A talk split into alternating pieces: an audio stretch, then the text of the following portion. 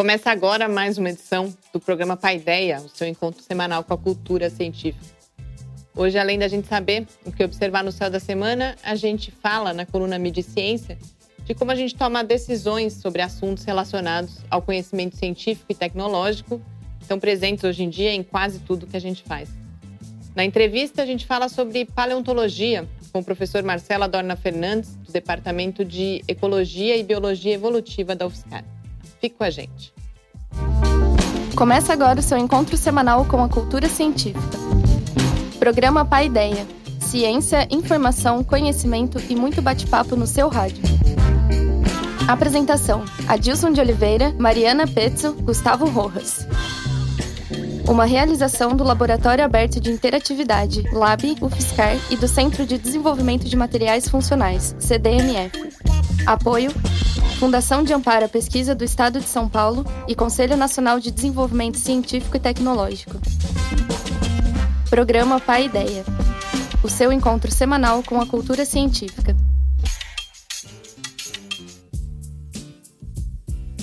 Muito boa noite. A gente começa agora mais uma edição do Pai Ideia, o nosso encontro semanal com a cultura científica, uma realização do Laboratório Aberto de Interatividade da UFSCar, o LAB, e do Centro de Desenvolvimento de Materiais Funcionais, do CDMF. A ideia vai ao ar todas as terças-feiras, às 6 horas da tarde, nas redes sociais e no site do Lab. E para apresentar o Pai Ideia de hoje comigo, já está aqui no estúdio o professor Adilson. Muito boa noite. Boa noite, Mariana. Boa noite a todos que nos assistem em mais um Pai Ideia. Como a gente comentou semana passada, Gustavo está selecionando as equipes brasileiras para as Olimpíadas Internacionais de Astronomia, mas deixou para a gente as dicas do que observar no céu dessa semana. Vamos lá conferir. Céu da semana. No início da noite, podemos ver Mercúrio no horizonte oeste na constelação do Sextante. Ele fica visível até às 7 horas. No alto do céu está Júpiter, visível na constelação de Virgem até às 10 da noite. Saturno começa a noite a leste na constelação do Serpentário e fica visível até às duas e meia da manhã. De madrugada, aparece Vênus a leste, na constelação de Gêmeos, a partir das quatro e meia. Na madrugada de 11 para 12 de agosto, ocorre o pico da chuva de meteoros Perseídeos. Essa é uma chuva que é melhor observada do hemisfério norte, mas do Brasil ainda é possível ver alguns meteoros, principalmente nas regiões norte e nordeste. Para observar, olhe para o horizonte norte a partir das quatro da manhã. As constelações inventadas pelo astrônomo francês Nicolas de Lacaille no século XVIII retratam objetos característicos do Iluminismo, período marcado por avanços científicos e também manifestações artísticas. Lacaille criou 14 constelações nas regiões mais ao sul da esfera celeste, inacessíveis aos astrônomos europeus. Três dessas constelações homenageiam os artistas e juntas formam uma espécie de ateliê a atual constelação do escultor é a maior das 14 criações de Lacaille. Ela retrata uma mesa com uma cabeça esculpida. É nessa região que está localizado o Polo Sul da nossa galáxia. Consequentemente, há uma baixa concentração de estrelas no escultor, e isso permite observarmos um grande número de galáxias distantes. A mais famosa delas é NGC 253, a galáxia do escultor, uma espiral barrada de grandes dimensões. Uma galáxia única nessa região é a da Roda da Carroça, resultado da fusão de duas galáxias ocorrida há 300 milhões de anos. Na mesma temática do escultor está a constelação do Cinzel, uma ferramenta de escultura. Essa pequena constelação não possui nenhum objeto celeste notável. Completando as constelações de inspiração artística, encontramos o pintor, retratado como um cavalete. Seu objeto mais interessante é Beta Pictoris, uma estrela jovem e próxima. Em 1984, ela foi a primeira estrela ao redor da qual foi identificado um disco de detritos, estrutura remanescente do processo de formação estelar. Posteriormente, um planeta com oito vezes a massa de Júpiter foi detectado orbitando a estrela. Até o próximo programa e céus limpos a todos! Estamos de volta com o seu encontro com a cultura científica. Estamos de volta aqui no Paideia. Um pouco frustrante essa notícia aí da chuva de meteoros que só pode ser vista no hemisfério norte ou para quem estiver no norte e nordeste do Brasil. E esse é um caso semelhante com o que vai acontecer agora em agosto, dia 21 de agosto. A gente vai estar em férias do Paideia, mas a gente vai ter um eclipse total que vai ser bastante especial nos Estados Unidos, porque ao longo de leste a oeste vai ser possível observá-lo, mas aqui no Brasil também só quem estiver no norte e nordeste. É verdade, porque principalmente o caso dos eclipses, que é a projeção a, da Lua, né, da sombra da Lua sobre a Terra, porque justamente a gente fica com o Sol, a Lua e a Terra, é só uma pequena parte da, da Terra que consegue ver. Em particular, esse eclipse total do Sol, né, ele vai atravessar os Estados Unidos da costa oeste à costa leste, então vai ser um fenômeno bastante interessante para observar. Inclusive porque estão pensando nessa, nessa semana do eclipse repetir aquele famoso experimento feito em 29 de maio de 1919, aqui no Brasil, nas Ilhas Príncipes, da medida do desvio da luz quando a, a luz passa perto de uma estrela, no caso, o Sol. Né? Vão, vão repetir esse experimento que é uma coisa que foi bastante marcante para provar a teoria da relatividade geral de Einstein. A gente deve falar bastante de eclipse nas próximas semanas e nos próximos meses, na verdade, justamente por causa do, do evento de Sobral. Eu queria que a gente aproveitasse essa oportunidade, você falou bem rapidamente, mas explicar um pouco mais detalhadamente por que acontece um eclipse do Sol. Então, o eclipse do Sol ele acontece com uma conjunção das posições entre a Terra, a Lua e o Sol. Não ocorre um eclipse do Sol todo mês, porque a Lua, ao fazer sua órbita ao redor da Terra, ela é levemente inclinada, inclinada a cerca de 5 graus em relação ao movimento da Terra ao redor do Sol, que a gente chama plano da eclíptica. Por causa disso, há uma combinação do qual, quando eu tenho a Lua na posição de Lua nova, eclipse do Sol só acontece na Lua nova, há uma combinação quando justamente a Lua cruza esse plano do plano da órbita da Terra e aí encobrindo o Sol. Então, parcialmente, por alguns minutos, a gente pode ver a, a Lua obstruindo o Sol e aí a gente fica momentaneamente noite durante o dia. Isso dá bem certo porque, curiosamente, o tamanho aparente da Lua e do Sol são mais ou menos os mesmos, em torno de meio grau no céu. Então eles ocupam... Embora o tamanho real a, seja absolutamente, absolutamente diferente, diferente né? mas é porque a Lua está muito mais próxima da Terra do que o Sol. Né? O Sol está a 150 milhões de quilômetros da Terra e a Lua está a 380 mil quilômetros.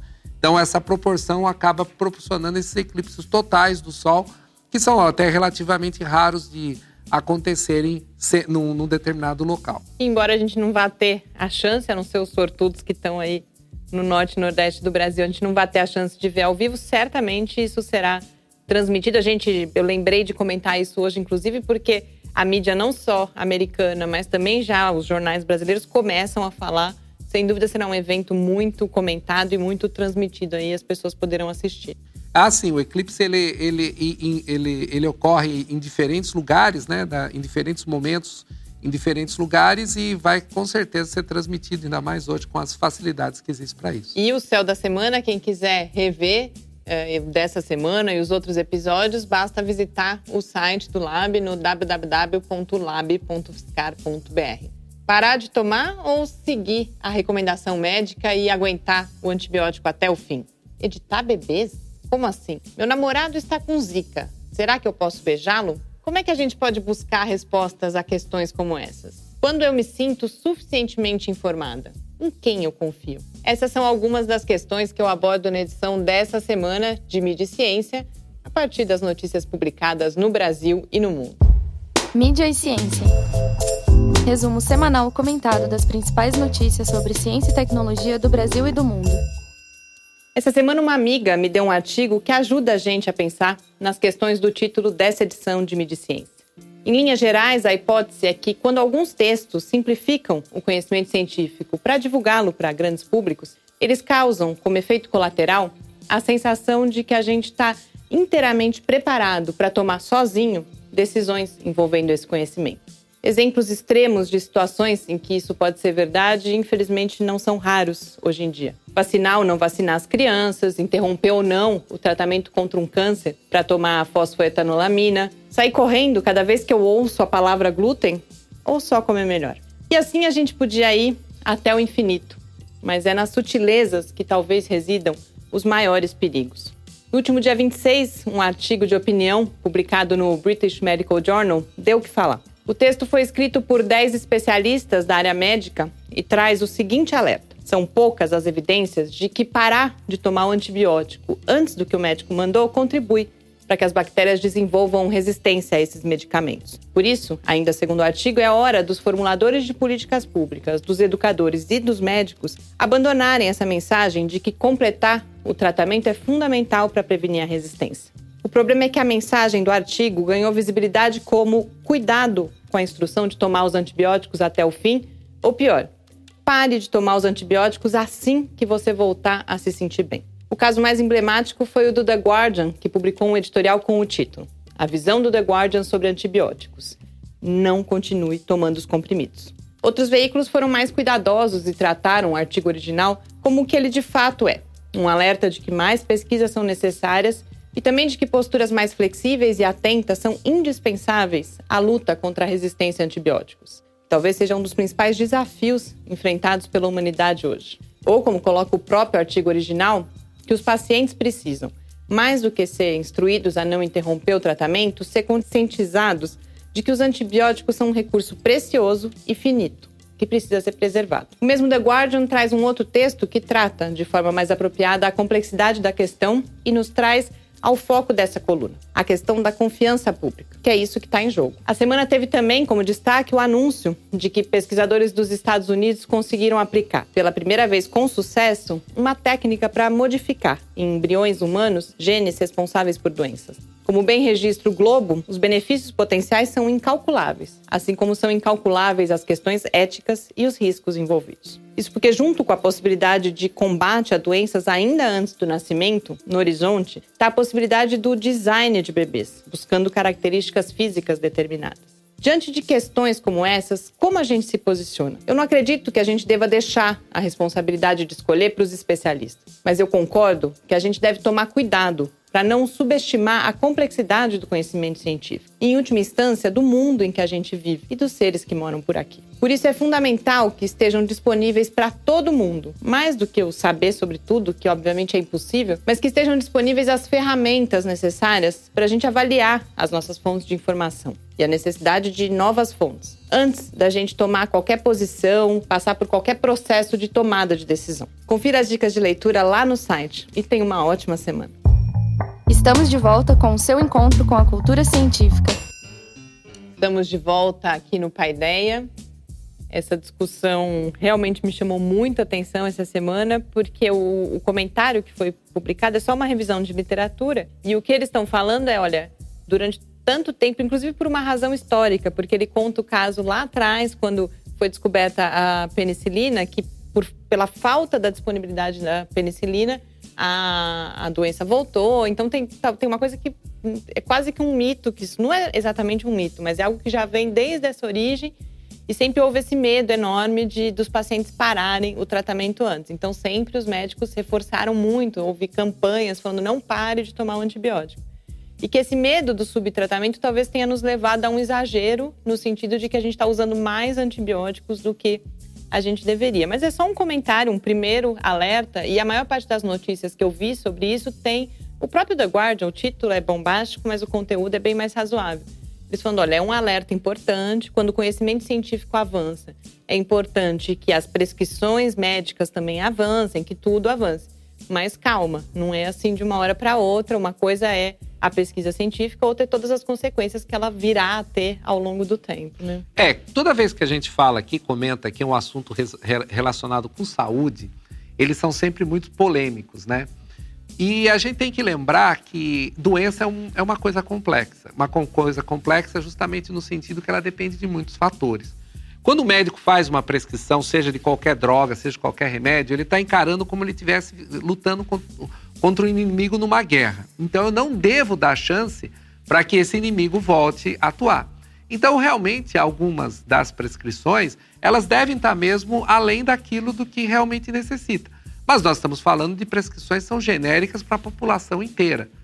Cada indivíduo é um indivíduo. Muitas pessoas curam infecção sem precisar tomar antibiótico. É natural isso acontecer. Outras pessoas vão morrer se não tomar antibiótico. Então, nenhuma regra é geral. E quando a gente fala de estudos, aí que vem também a questão do estudo científico, ou mesmo de um estudo clínico, ele está mostrando uma evidência, uma tendência, e generalizá-lo é, muito, é, é uma coisa que tem que tomar muito cuidado. Por exemplo, esse estudo está sendo feito com qual população? Com qual ambiente? As pessoas aqui no Brasil têm a mesma resposta do que as pessoas que estão, por exemplo, na Inglaterra, ou estão nos Estados Unidos, ou estão na África, ou estão na Ásia. Há todo esse, esse, esse processo. Então é, é difícil a gente é, simplificar muita coisa. Ah, melhorou, para de tomar um antibiótico. É uma decisão muito difícil de ser feita. Porque o que é estar bem? Ah, passou minha dor de cabeça, passou minha febre, já estou bem? Não sei. Eu não estou medindo, fazendo um exame de sangue, por exemplo, para verificar se ainda eu estou com aquela infecção. Né? Então, isso, se você fizesse acompanhando todo dia fazer um exame de sangue, eu consigo falar: olha, a partir desse momento não há mais necessidade porque não tem mais a infecção. Então é muito complicado mesmo. Então, uma coisa é o método da pesquisa científica, no qual você faz uma investigação, você verifica isso in vitro, etc. A outra coisa é transformar essa pesquisa num protocolo para curar doenças. Esse é o grande problema dessa história. É, inclusive é o alerta que aquele primeiro artigo que eu comentava, que é um artigo científico sobre divulgação científica, fala de que tem o lado, todo o lado positivo, que é o que a gente sempre defende aqui, a importância das pessoas terem o acesso ao conhecimento, mas isso não pode servir para a gente se sentir autossuficiente, para a gente falar, olha, eu li não sei aonde que isso faz mal, com, com alimentação isso é muito comum, Sim. né? Uma hora a coisa faz mal, outra hora faz bem.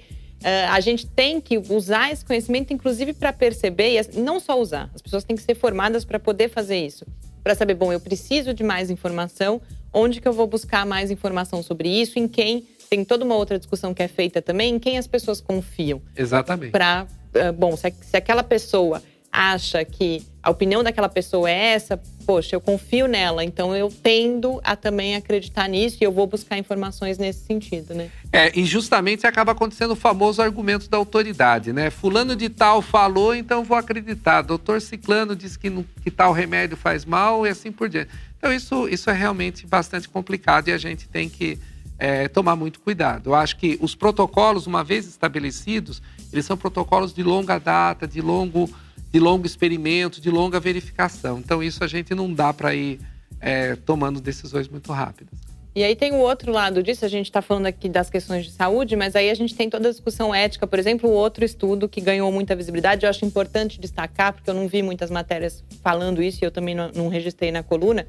Os embriões eles foram destruídos rapidamente, então não é nada que vai virar pessoas, né? Não, não, vai, não vai ser dado continuidade, mas. Uh, traz uma, um outro lado da questão, essa discussão também, que é o que eu falo no começo. A gente também não é só a ciência que fala nessa questão ética, por exemplo, você tem uma série de outras questões envolvidas, mas para entender a parte científica, a gente claramente não vai ser especialista em engenharia genética, nessas técnicas todas, mas a gente precisa saber como avaliar criticamente se uma determinada informação e se uma determinada fonte é ou não confiável, até para que eu, junto com todas as outras coisas em que eu acredito, uh, possa falar: bom, eu acho que isso deve ser dado continuidade a essas pesquisas, ou não. Eu acredito que isso é muito perigoso. A gente pode ter uma tendência ao que eles colocam como design de bebês, tendências eugenistas, né? É, exatamente. Toda essa vez que envolve essas questões de manipulação genética, acho que envolve justamente uma questão sobre a ética da ciência, a ética de onde fazer isso. No caso em particular, tratava-se de uma manipulação que removia uma doença cardíaca, né? Que a pessoa já nasce geneticamente. Então, eu poderia remover aquele gene, consertar isso e mais do que isso, aquela pessoa não teria mais chance nem de transmitir isso numa, numa futura, numa futura geração. Então, quando você olha isso do ponto de vista de evitar um problema, é uma coisa. Agora, realmente a gente ainda não sabe o que, que significa eu modificar os genes. Mesmo isso aí é, foi feita essa modificação de gene, etc. Mas a gente não sabe o que, que acontecerá se isso tem algum outro efeito mais sinergético ainda não observado, porque aquele embrião não foi implantado. Eles demonstraram, olha, é possível ir lá numa sequência de genoma, retirar um gene, implantar um outro e aquele embrião continuar bem, ou seja, eu consigo consertar um pedacinho dele defeituoso. Agora, eu vou deixar. Tudo que pode acontecer depois disso. Depois a gente, a gente não, não sabe. Então, ah, eu vou fazer uma criança, agora eu vou encomendar meu filho, que ele seja loiro alto de olho azul, quero que ele tenha 1,80m, etc. Tal. Então, isso, isso, além disso, a gente está muito distante e ainda há o grande problema é, genético. Bem, a gente sabe muito bem o que acontece com animais, né? quantas raças de cachorro são bonitinhas, etc. tal, que foram feitos. Não é nem feito manipulação a nível, a nível de genoma, mas é feito a nível dos cruza, cruzamentos. Você vê quantos defeitos essas raças têm só para elas serem bonitinhas para a gente, só para a gente achar engraçadinho, etc. Mas a gente está muitas vezes provocando certas é, alterações que vão, que prejudicam aquela raça. Tá? Então imagine isso fazer com seres humanos, então a consequência que a gente está fazendo. É realmente até um dilema ético mesmo, a própria cura dessa doença. A gente pode até avançar um pouco mais, a gente também está influindo exatamente no próprio processo de evolução. A gente não sabe o que, que significa isso a, a longo termo. Né? Se a gente faz alguma mudança nessa evolução, o que, que isso vai ocorrer daqui a alguns milhões, alguns milhares de anos na, na própria espécie humana, se eu faço uma modificação tão profunda assim. A gente vê o que a, o nosso tempo de conhecimento é numa escala ainda pequena. Nós falamos de dezenas de anos. A gente sabe essas consequências em algumas centenas de anos ou até milhares de anos, o que leva a própria evolução da espécie. Ou seja, nesses poucos minutos a gente vê de quantas possibilidades a gente falou. E aí tem um dos pesquisadores que coloca isso. Estamos ainda muito longe disso, de fato, ser aplicado, mas, portanto, isso mostra que é a hora certa da gente começar essa discussão, porque são realmente muitos aspectos que têm que ser levados em consideração. A gente deve voltar ainda a falar muito aqui da CRISPR, que é o, o nome da técnica. É, eu só queria ainda comentar rapidamente que nós estamos falando de uma coisa que é pesquisa básica. Então, consequências éticas a gente deve pensar desde o comecinho na pesquisa básica que a gente está fazendo. A gente não sabe onde aquela pesquisa vai chegar então ela tem que estar sempre presente para todo o pesquisador, todo cientista, por menos aplicado que pareça aquele estudo que ele está fazendo nesse momento. E agora, para encerrar esse primeiro bloco do programa, a gente acompanha o episódio do Clique Ciência sobre música popular brasileira, com o professor Adélcio Camilo Machado, que é professor do Departamento de Artes e Comunicação da UFSCar. Em seguida, a gente volta para a entrevista com o professor Marcelo Adorna Fernandes sobre paleontologia e o que nos contam os vários icnofósseis que são encontrados aqui na região de São Carlos e Araraquara. Até já. Clique Ciência. Olá a todos, meu nome é Adélcio Camilo Machado, sou professor do Departamento de Artes e Comunicações da Universidade Federal de São Carlos e atuo no curso de licenciatura em música aqui na Federal eu vou falar um pouquinho para vocês sobre a minha pesquisa na área de música popular brasileira. Defendi a minha tese de doutorado, que se intitula O Lado B da Linha Evolutiva, Nelson Gonçalves e a Má Música Popular Brasileira. À exceção das figuras dos precursores, dos chamados precursores da moderna música popular brasileira, dentre os quais se incluem Dick Farney, eh, Lúcio Alves, o Johnny Alf, músicos ligados ao cenário de Copacabana daquele período, em grande parte, essa, essa música é relegada a um segundo plano dentro da historiografia.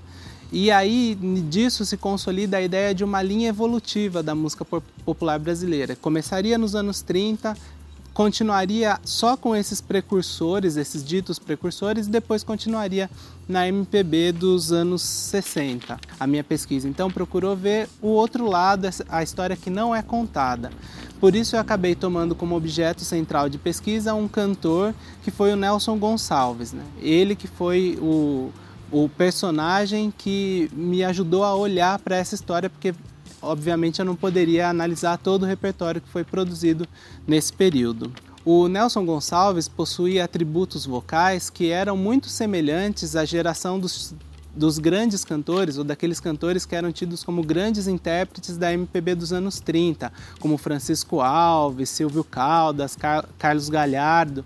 Porém, ele, ele começou a atuar num período de reconfiguração nos padrões de gosto da música popular brasileira daquele período. Então, embora ele tivesse aqueles mesmos atributos de uma geração que anteriormente foi considerada como de grandes intérpretes, esses mesmos atributos no período dos anos 40 e 50 já não lhe deram a mesma legitimidade. Então, por exemplo, se a gente escuta o samba canção Cinco Letras que Choram, do gravado pelo Francisco Alves, composto pelo Silvino Neto, que é de 1945, a gente ouve né, o, a grande potência vocal que, que esse cantor Francisco Alves tinha e gozava de grande prestígio nesse período. Adeus, adeus, adeus, cinco letras que choram num soluço de dor. O Nelson Gonçalves não fica muito longe disso. Se a, gente, se a, gente, ouve o tango Hoje Quem Paga Sou Eu, composto pelo Erivelto Martins e pelo Davi Nasser, gravado pelo Nelson Gonçalves em 1956, a gente ouve essa mesma potência sonora, essa voz é, emitida com grande intensidade, um registro também muito amplo, quer dizer, o Nelson Gonçalves dominava tanto o registro grave quanto o registro agudo, tinha uma ampla extensão. Então ele, a princípio, em termos de material musical, ele teria o mesmo material do que seu antecessor. Contudo, nesse período começava a emergir um novo tipo de repertório. Se a gente ouve uma canção contemporânea, como por exemplo Rapaz de Bem, que foi composto e gravado por Johnny Alf, um pianista que atuava nas boates da Zona Sul Carioca, a gente percebe outro tipo de colocação de voz e uma voz muito mais delicada, sem aquela emissão vigorosa, tal qual Nelson Gonçalves e seus antecessores tinham. Você bem sabe, eu sou rapaz de bem. Minha onda é do vai e vem. Pois com as pessoas que eu bem tratar, eu qualquer dia posso me arrumar. Vê se mora no meu preparo. O que é bem interessante é que na construção da tal linha evolutiva da música brasileira, quem entra é Johnny Alf e não Nelson Gonçalves. Então, a partir daí, a gente tem uma história né, dessa linha evolutiva da música brasileira, na qual entra Francisco Alves com seu vozeirão, entra Johnny Alf com sua voz mais delicada e não entra Nelson Gonçalves. Então, a gente vê nesse período dos anos 40 e 50 como que se opera essa reconfiguração nos padrões de gosto e como a escrita da história é feita de inclusões, mas é feita também de muitas exclusões, das quais, dentre as quais se inclui a própria produção do Nelson Gonçalves. Então a pesquisa teve que ser feita nesses eixos, foi uma pesquisa que utilizou é, de, eu tive que fazer transcrições musicais, passar para a partitura, fazer análise das canções, dos arranjos, é, que eu tive que também pesquisar como é que os periódicos falavam sobre a música, então fiz uma sondagem da crítica musical desse período e também pesquisei é, o mercado fonográfico, quais eram os artistas em voga no período, para tentar mapear um pouco esse cenário e mostrar como é que o Nelson Gonçalves se inseria. E a tese se fecha mostrando como é que imagens posteriores, então como é que a crítica posteriormente olha para esse passado dos anos 40 e 50. Estamos de volta com o seu encontro com a cultura científica.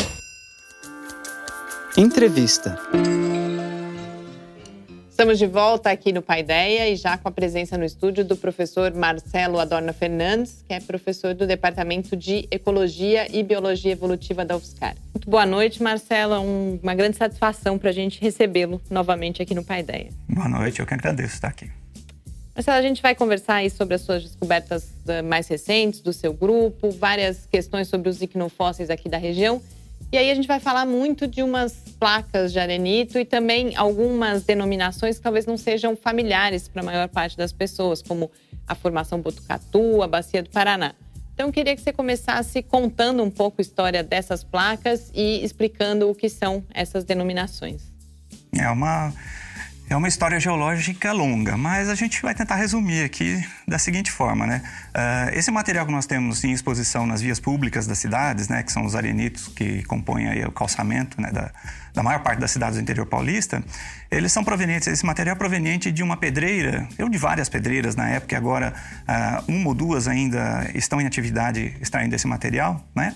Uh, de arenito. Então, essa rocha arenito, ela é formada pelo endurecimento, pela, uh, pela pela assim, litificação que a gente fala, né, tecnicamente, da areia de um grande deserto. Esse imenso deserto que existiu aqui no, na nossa região, ele é mais ou menos da época uh, que a gente considera assim, final do período Jurássico início do período Cretáceo. Né? É quando os continentes do sul, chamado Gondwana, estavam juntos ainda, né? Então a gente tem um grande bloco continental onde a África, América do Sul, Austrália, Antártida ainda ocupavam um grande bloco continental, né? E o interior desse bloco continental era muito seco, árido. A umidade do oceano não chegava até aqui, chovia muito pouco, provavelmente, né? Uh, não uh, a ponto de ter um, um imenso ambiente é, úmido, mas um ambiente desértico, árido mesmo, né? formando dunas de areia, como hoje é o deserto do Saara. Nesse ambiente desértico, os animais perambulavam por aqui. Nós tínhamos dinossauros, nós tínhamos mamíferos, escorpiões, aranhas, né? Então a gente tinha muita fauna aqui associada a esse ambiente. E eles andavam por aqui, não é? Uh, nessa época, nessa fase aí, quando a gente fala de Jurássico Cretáceo, a gente está falando há mais ou menos 140 milhões de anos nesse períodozinho aí.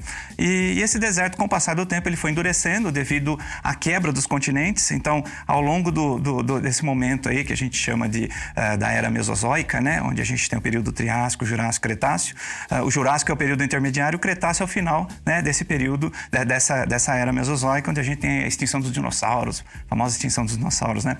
Uh, nesse momento, os continentes, há 140 milhões de anos, eles, se eles começavam a se fragmentar. Então, a África e a América do Sul começavam a se separar. Nisso, o Oceano Atlântico começava a surgir. E o magmatismo, né, de, de fissura que a gente chama, a lava dos vulcões, né, que começaram a se formar por aqui, eles escorreram é, no meio dessa areia, no meio das dunas de areia, e ajudaram a endurecer a areia, transformando então em arenito na rocha que nós temos, preservando inclusive né, aquele material que a gente estuda, que são os equinofósseis. Né? Então é mais ou menos essa historinha que a gente tem dessa transição.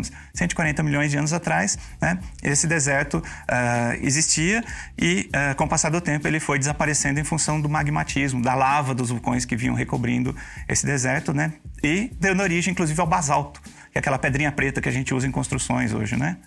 Então, é mais ou menos essa historinha que nós temos. A gente está aqui com uma dessas pedras de arenito aqui em cima da mesa, inclusive com pegadas isso, de isso. dinossauro.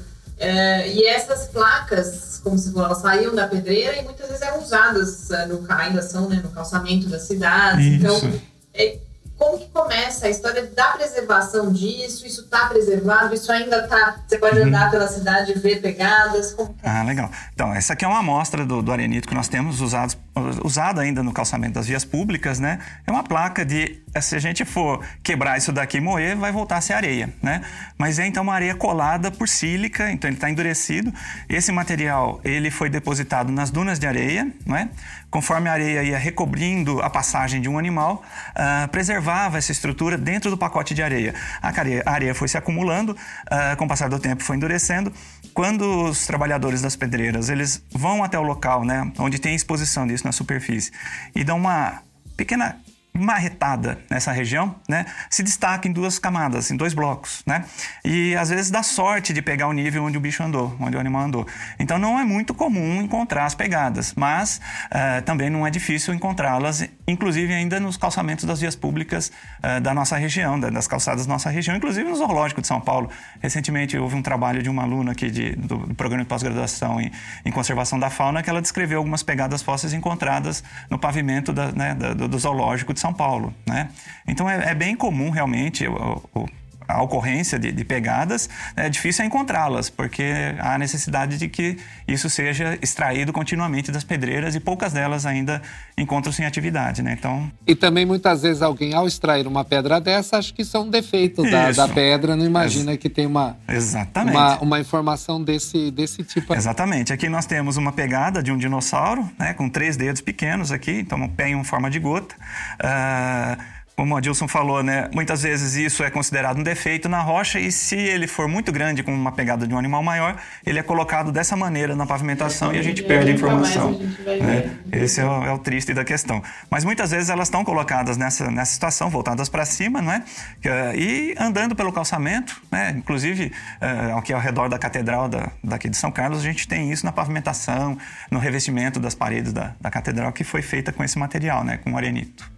A gente está aqui falando de pegadas, ali do lado a gente tem Isso. um fóssil de fezes, todos esses são icnofósseis. Uh, o que são, quando as pessoas acho que pensam em paleontologia, elas pensam mais naqueles uh, grandes esqueletos ou alguns ossos.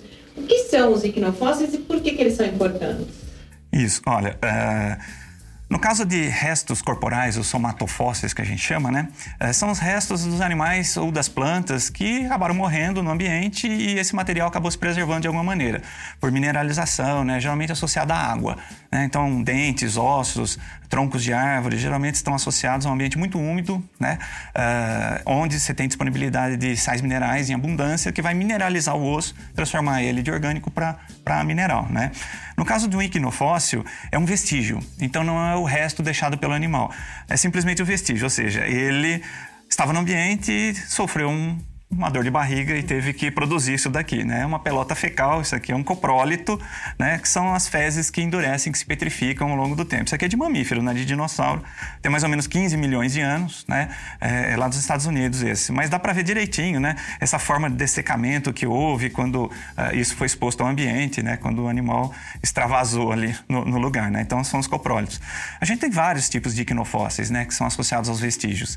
Então nós temos cascas de ovos, uh, restos de, de alimentação, né? as próprias pedras que os animais engoliam para ajudar na digestão, isso pode se preservar no ambiente, as pegadas. Então é muito mais comum o equinofóssil do que o resto corporal, porque ele, durante a vida dele, se viveu 50 anos, uh, todo dia ele andou, ele defecou, ele pode ter reproduzido naquele ano, né? Então a gente tem muitas evidências dos íquinos. Uh, e muitas vezes uh, o equinofóssil ele traz evidências de partes moles dos organismos que não se preservam. Somente as partes duras acabam se preservando, né? Então dificulta a gente interpretar como é que era a morfologia externa, a musculatura do animal, o tecido, a pele dele, né? E a preservação de um equinofóssil ajuda a gente a interpretar essas, essas estruturas que não se preservam uh, fisicamente, né? Como o resto, tá? É como você fizesse um trabalho de detetive, né? Você vai encontrando as pistas e vai tentando encontrar o culpado dessa, dessa história, né? Então, por exemplo, essas duas pegadas aqui, Isso. você consegue saber qual estimar, por exemplo, a altura que era exato, esse, exato. Esse, esse, esse, esse, dinossauro que fez isso, o tamanho, o peso, né? Então é um trabalho meio de isso, detetive, né? Exatamente. Meio a lá Sherlock Holmes, né? São coisas muito, muitas vezes, em princípio, não tem muito a ver, mas é. consegue se construir uma história sobre isso. Isso. Não, tem, tem até tudo a ver. Inclusive, Sherlock Holmes, né? A história que se conta da, do, do, personagem é que Arthur Conan Doyle, quando foi criar o personagem, na realidade, ele, quando criança, na, na, em Success, lá no, no, quintal da casa dele, tinha pegadas de dinossauros. E os paleontólogos iam lá e começavam a falar a velocidade que o animal andava, que animal que era, né, o que, que ele comia, só a partir das pegadas. Então isso gerou né, no imaginário do, do Arthur Conan Doyle a hum, possibilidade de, né, de, criar o personagem em função né, de, de buscar essas evidências de é, o produtor da pegada. Então, o culpado de quem deixou a pegada ali, né? Inclusive, já que a gente está falando desse trabalho de detetive, uma das últimas descobertas aí do seu grupo foi o Brasilicnum saltatório. Saltatório. Cuja importância, uma das principais coisas, é justamente ter sido o primeiro registro de evidência de animais saltadores para esse período do Cretáceo brasileiro. Queria que você falasse um pouco então sobre essa descoberta, inclusive assim, aprofundasse nisso. Vocês acham lá os icnofósseis? Como que você chega até a conclusão de que esse era um animal saltador e qual a importância desse registro aí do saltatório? Bom, uh, quando a gente encontra né, um vestígio, uma pegada como essa daí do, do, saltatório, no caso, né? Antes nós tínhamos pegadas apenas de um registradas, né, como sendo mamíferos. Então como é que a gente sabe que é mamífero ou é dinossauro? As pegadas de mamíferos geralmente elas são mais largas do que compridas, né? E as de dinossauro geralmente elas são mais compridas do que largas, em função da pista, né, onde o animal andou. Uh, no caso dos mamíferos, uh, isso é interessante a gente citar porque para o Brasil, nessa transição, do, a gente tem registros ósseos de mamíferos no Triássico, no Rio Grande do Sul. Né? Para o Jurássico não temos nada, para o Cretáceo não temos restos nenhum de mamíferos encontrados, aqui para o Brasil. Né? Nós temos em Madagascar, na África, em alguns lugares eh, se encontram restos de mamíferos dessa época, né? transição Jurássico-Cretáceo. Então, como aqui era muito árido, a gente precisava daquela água para mineralizar né, os fósseis, os ossos e tal. Aqui era muito árido, era um grande deserto, o maior deserto de areia da história do planeta ocorreu aqui, 1 milhão 600 mil quilômetros quadrados, né? Uh, esses mamíferos talvez se aventurassem por aqui, porque a gente sabe que é mamífero, porque a pegada é mais larga do que comprida, né? Tínhamos registros de mamíferos que era o Brasilicnium elusivum, inicialmente. Década de 80, um paleontólogo italiano esteve aqui e ele descreveu é, a ocorrência desse registro de pegadas. Lembrando que a gente não descreve o produtor, a gente não sabe quem é o animal, né? A gente sabe a que grupo pertence e a gente sabe uh, o tipo de pegada que ele deixa. Esse tipo de pegada é que a gente vai descrever e vai dar um nome para ela, né? No caso, o Brasilicnium elusivo faz alusão a um equinogênero brasileiro, ou seja, faz alusão a um vestígio brasileiro de mamífero, né? mas nós não temos o produtor ainda, uh, na década de 80, 1981. Agora, recentemente, né, em 2017, no, junto ao Programa de Pós-Graduação em Ecologia e Recursos Naturais, um aluno de mestrado ele descreveu né, o Brasilicnium saltatorium, ou seja, é daquele grupo de Brasilicnium, pro produtor do Brasilicnium, então o Brasilicnium é o nome da pegada, né? o produtor daquela pegada provavelmente fez também as pegadas do saltatório, só que de uma forma diferente de locomoção. Enquanto uh, numa forma que a gente chama de cursorial, que é aquele caminhar contínuo, né, de um animal migrando, de um animal uh, simplesmente se deslocando, agora passa a ser uma forma saltatorial, de um animal que vai ter uma forma de locomoção uh, diferenciada para a época. Né? Como a gente tem é, coelhos que saltam hoje da mesma forma, só que os coelhos são muito recentes, eles são do Cenozoico, né? É, não haviam coelhos naquela época dos dinossauros, onde existiram com os dinossauros. Então, essa forma de, de locomoção em saltos vai indicar para a gente o quê? Que era um animal que se adaptou evolutivamente à predação, porque ele desenvolve uma velocidade muito maior, né? Era um animal que se adaptou a condições áridas no ambiente desértico, que ele vai se distanciar e permanecer muito menos tempo em contato com o substrato mais quente. Né? Então são possibilidades que a gente tenta inferir que o resto não nos dá essa possibilidade, né? Que são os ossos, porque a gente não sabe através dos ossos se, uh, por meio dos ossos, né, se ele se andava em, em, bandos, né? Se tinha hábito gregário, era solitário, se ele estava caçando, se ele não estava caçando, simplesmente é um, é um osso, né? Mas a, as pegadas deixadas no pavimento, no ambiente, vai indicar para a gente se ele tinha hábito gregário, se ele estava solitário, se ele estava uh, uh, caçando, se ele não estava, né? se ele estava saltando, inclusive inclusive. Então, essas são essas possibilidades que a gente chama de paleo-autoecológicas, né? Para a gente poder inferir sobre um pouco da ecologia desses organismos do passado, né? Outra coisa que vocês constroem um pouco, já está nisso que você coloca, são cenários de vida mesmo, né? Você pode inferir, inclusive, que paisagem era aquela, que uh, como ele se alimentava, tudo isso. Como que, que, se chega a essas conclusões também? A gente associa a geologia com a biologia, né? Então é uma a paleontologia é interessante por causa disso a gente consegue associar várias ciências, né? Física mesmo, astronomia, né? No ambiente, no contexto. Então quando a gente tem uma rocha de origem desértica, então a gente já vai prevendo como é que é o ambiente, né? Uh, a presença desses organismos, a ocorrência de pingos de chuva esporádicos, né? a mineralização de alguns grãozinhos de ferro e manganês que estão associados ali, tudo isso vai ajudar a gente a contar um pouco da história ambiental. Né? Ah, feito isso, a gente passa então para o processo da reconstrução, não só paleoambiental, mas do paleoorganismo. Né? Como que a gente chega à possibilidade de que o animal teria uma, uma forma fusiforme do focinho, se ele teria cauda ou não, né? Por exemplo, caudas, as caudas não são preservadas, pelo menos na forma de locomoção nesses ambientes. Então, se ele tem cauda, seria mais elevado. Ele tem quatro dedos preservados na, na pegada aqui. Acho que eu posso mostrar né, a fotografia aqui. Né? Essa fotografia é do Brasilicno elusivo, uma delas aqui. Né? Essa pequenininha aqui, se a gente for ampliar, depois a gente pode observar que ela tem quatro pegadas, né? Quer ver? Deixa eu mostrar lá para vocês aqui. É, não tá indo. É, as quatro pegadas aqui, né? As quatro pegadas, os quatro dedos, né? Que a gente tem preservado. Então vai indicar para a gente que o animal, se tivesse cinco dígitos, né? Provavelmente esse, quinto dígito seria levado como pezinho de um cachorro hoje em dia, né? Então, baseado na morfologia das pegadas, a gente já começa a inferir como é que era o organismo. Só que a gente precisa ter o resto para ajudar. O osso, não temos no Brasil. Como é que a gente vai fazer? Nós comparamos com ocorrências de mamíferos da mesma época, de 140 milhões de anos, em outros lugares do mundo. No Madagascar, na China, né, na, na, na, Mongólia. Né? As ocorrências desses organismos mostram como é que era o esqueletinho. Então, achado uma mandíbula, achado um dentinho, achado um, né, um fêmurzinho ali. Ah, com isso, sabe-se que os animais eram pequenos, bate com a, nessa descrição, porque as pegadinhas aqui têm 2 centímetros, 2 centímetros e meio. São bichinhos bem pequenininhos para esse ambiente. Mesmo porque se fossem grandes, os dinossauros comiam, né? Então eles tinham que se esconder. Então, outra característica evolutiva do grupo, né? Dos mamíferos. E aí, baseado então nessas ocorrências fósseis de outras localidades do mundo para a mesma época, a gente chega à forma. A cor é aquela história, é no achismo? Não, é baseado também na comparação que a gente tem hoje de bichos de deserto, né? Os animais de deserto hoje, eles têm uma coloração que mescla um pouco com o ambiente, tanto para ele poder caçar, né? Se misturar com o ambiente, como para não ser caçado, né? Então, é baseado nisso que a gente tem essas reconstruções. E como é que, como é, que é estimado essa, essa época? É por causa do, do corte geológico do local? Isso, que você estima isso. que isso aqui é. Quanto, quanto que é a idade mesmo? 140 milhões 140 de anos. milhões é de início, anos. 130, 140 milhões é. de anos. A gente estima que seja isso pelo fato do basalto ser datável. Né? Hum. O arenito, ele é estéreo, a gente não consegue fazer a datação dele.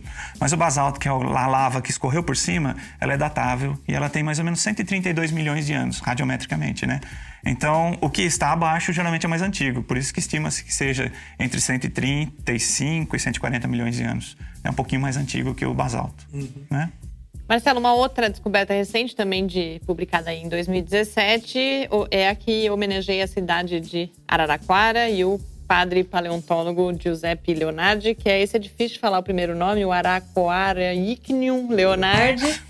Queria que você apresentasse um pouco tá essa aí também, esse animalzinho. Esse o, veio logo em seguida. O na verdade. Né? É, esse veio logo em seguida, na realidade, é, é, é a denominação né, que a gente dá para a pegada, né? Araquara Icnium leonardi. Araquara porque é o um nome tupi, né? Araquara é a morada do sol, né? Onde, foi, onde foram encontradas as, essas lajes com pegadas, né? Uh, Icnium é o vestígio, né? E Leonardo em função realmente agora do... Agora que você parou, ficou mais fácil. É, agora então Araquara, né? Uhum. Ícneo e Leonardi. Então é um icnogênero, uma icnoespécie, né, baseada na, nessa descrição morfológica das pegadas. Atribui-se isso a mamífero também, porque a pegada é mais larga do que comprida, né? E só que é assim, enquanto a maior parte dos mamíferos que a gente tem ocupando esse ambiente eram pequenininhos, porque as pegadas são diminutas, né?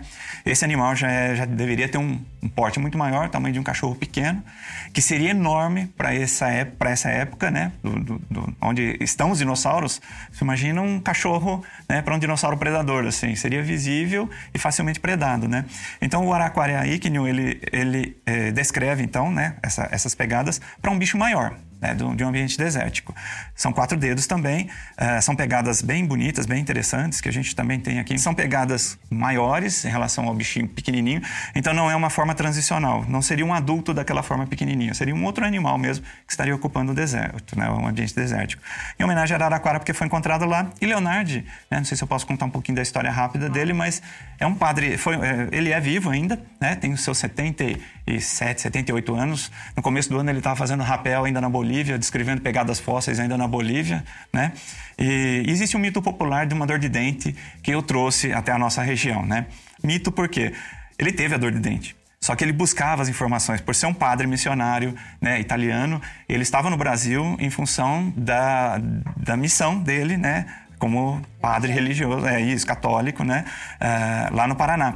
Só que ele fez um levantamento das ocorrências de pegadas fósseis e ele descobriu que, que nossa região tinha muitas pegadas fósseis.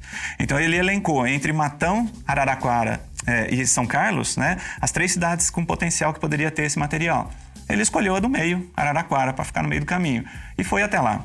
Só que chegando na cidade, aí sim ele teve realmente uma dor de dente muito forte, deixou as malas no hotel e foi caminhando pela cidade, isso em 76, né?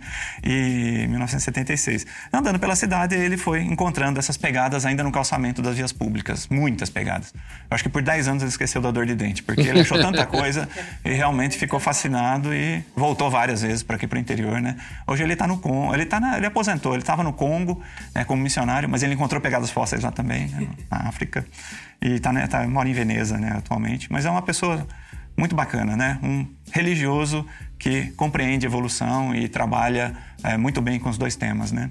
E que, e que foi importante, inclusive, na sua trajetória, né? Com, com, com com, com os icnofósseis, com a pesquisa toda, né? É a herança. Eu conheci né, em 2005, pessoalmente. Tinha contato só por, por, por carta, né? Na época era carta, não tinha nem e-mail, né? Uh, mas em 2005 eu conheci pessoalmente. Ele me passou todo o material que ele... Uh, uh, cadernetas de campo, né? Material que ele pudesse estar tá disponibilizando sobre essa, essa nossa região, ele me passou. Então eu fui meio que herdeiro do, do trabalho que ele começou, né? E hoje a gente passa essa herança à frente, porque nossos alunos já estão fazendo também muitos trabalhos relacionados a esse material. Você trouxe também um livro, vocês estão ah, lançando, tem um lançamento? É, dia 30 agora lá na, na Unirio, uh, esse livro aqui ele vai ser lançado, ele, uh, uh, ele foi organizado por um paleontólogo especialista em coprólitos, Paulo Souto, né? e eu contribuí com alguma, alguns capítulos aqui, um sobre urólitos, que são as urinas que podem se preservar, e pegadas fósseis também, né? Ele, é, ele foi é, é, impresso pela Letra Capital, né? Uma uma editora lá do Rio de Janeiro. E agora, dia 30 desse mês, o vai ser. O nome é Iquinologia de, de Paleovertebrados, né? Que a gente tem também o, o podcast, então a gente está hoje ah, mostrando um monte de coisa aqui. Nosso, os nossos ouvintes também que se interessarem poderem ter Isso. a informação. Como a Iquinologia ela é ampla, existe para vegetais para invertebrados. Aí, como no nosso caso, a gente especializou em vertebrados, né? Então, são três autores, um sobre ovos fósseis, uh, sobre coprólitos e sobre pegadas, né? Então, esse livrinho aqui tem, traz um pouquinho de cada um desse, desse conteúdo, né? Marcelo, nosso tempo está terminando aqui. Para quem quiser Eu sei que são muitos anos de pesquisas, muitas placas de arenito. Para quem quiser aqui ou é da região ou quiser vir até a região para conhecer, elas estão expostas, né? Isso. Uh, o filé mignon, por assim dizer, né, desse material uh, da nossa região, ele está exposto uh, à visitação pública gratuitamente no Museu da Ciência aqui de São Carlos, né? Professor Mário Tolentino. Fica no centro da cidade. Então, existem várias, tipo, vários tipos de pegadas, dinossauros carnívoros, herbívoros, de artrópodes, invertebrados, né? Escorpiões, aranhas, insetos, mamíferos, o próprio saltatório, o, o próprio Araquaricnium está lá também, né? Ah, além disso, tem, existem outros fósseis e uma, uma réplica de um esqueleto bem bonito também, de um dinossauro brasileiro, um abelisauro, né, que a gente tinha aqui também. Está né, tá, tá em exposição lá no museu, aberto à visitação pública. Quem quiser visitar o Museu de Ciência de São Carlos fica na Praça Coronel Salles, sem número, e o telefone é o 16 3307 6903. Marcelo, muito obrigada por mais essa oportunidade da gente conversar. Pela primeira vez, você que já veio várias vezes no Pai Ideia, agora pela primeira vez também primeira. em vídeo. Foi um, é um, enorme prazer, espero que você volte muitas vezes. Eu que agradeço né, pela oportunidade de divulgar nosso trabalho também, viu? Obrigado. Esse Pai Ideia fica por aqui. A gente volta na próxima terça-feira, às 6 horas da tarde. Mas você pode acompanhar o Lab também no Facebook, no Twitter ou falar com a gente pelo e-mail cliqueciência.ufscar.br. Muito boa noite. Boa noite a todos. Boa noite. Programa Pai Ideia. Ciência, informação, conhecimento e muito bate-papo no seu rádio. Uma realização do Laboratório Aberto de Interatividade, Lab UFSCar e do Centro de Desenvolvimento de Materiais Funcionais. Produção e pauta: Mariana Pezzo e Tárcio Fabrício. Edição: Rafael Simões e Mário Gonçalves Neto. Apoio: Fundação de Amparo à Pesquisa do Estado de São Paulo e Conselho Nacional de Desenvolvimento Científico e Tecnológico. Para saber mais, acesse nosso site www.lab.ufscar.br. Programa Pai Ideia, o seu encontro semanal com a cultura científica.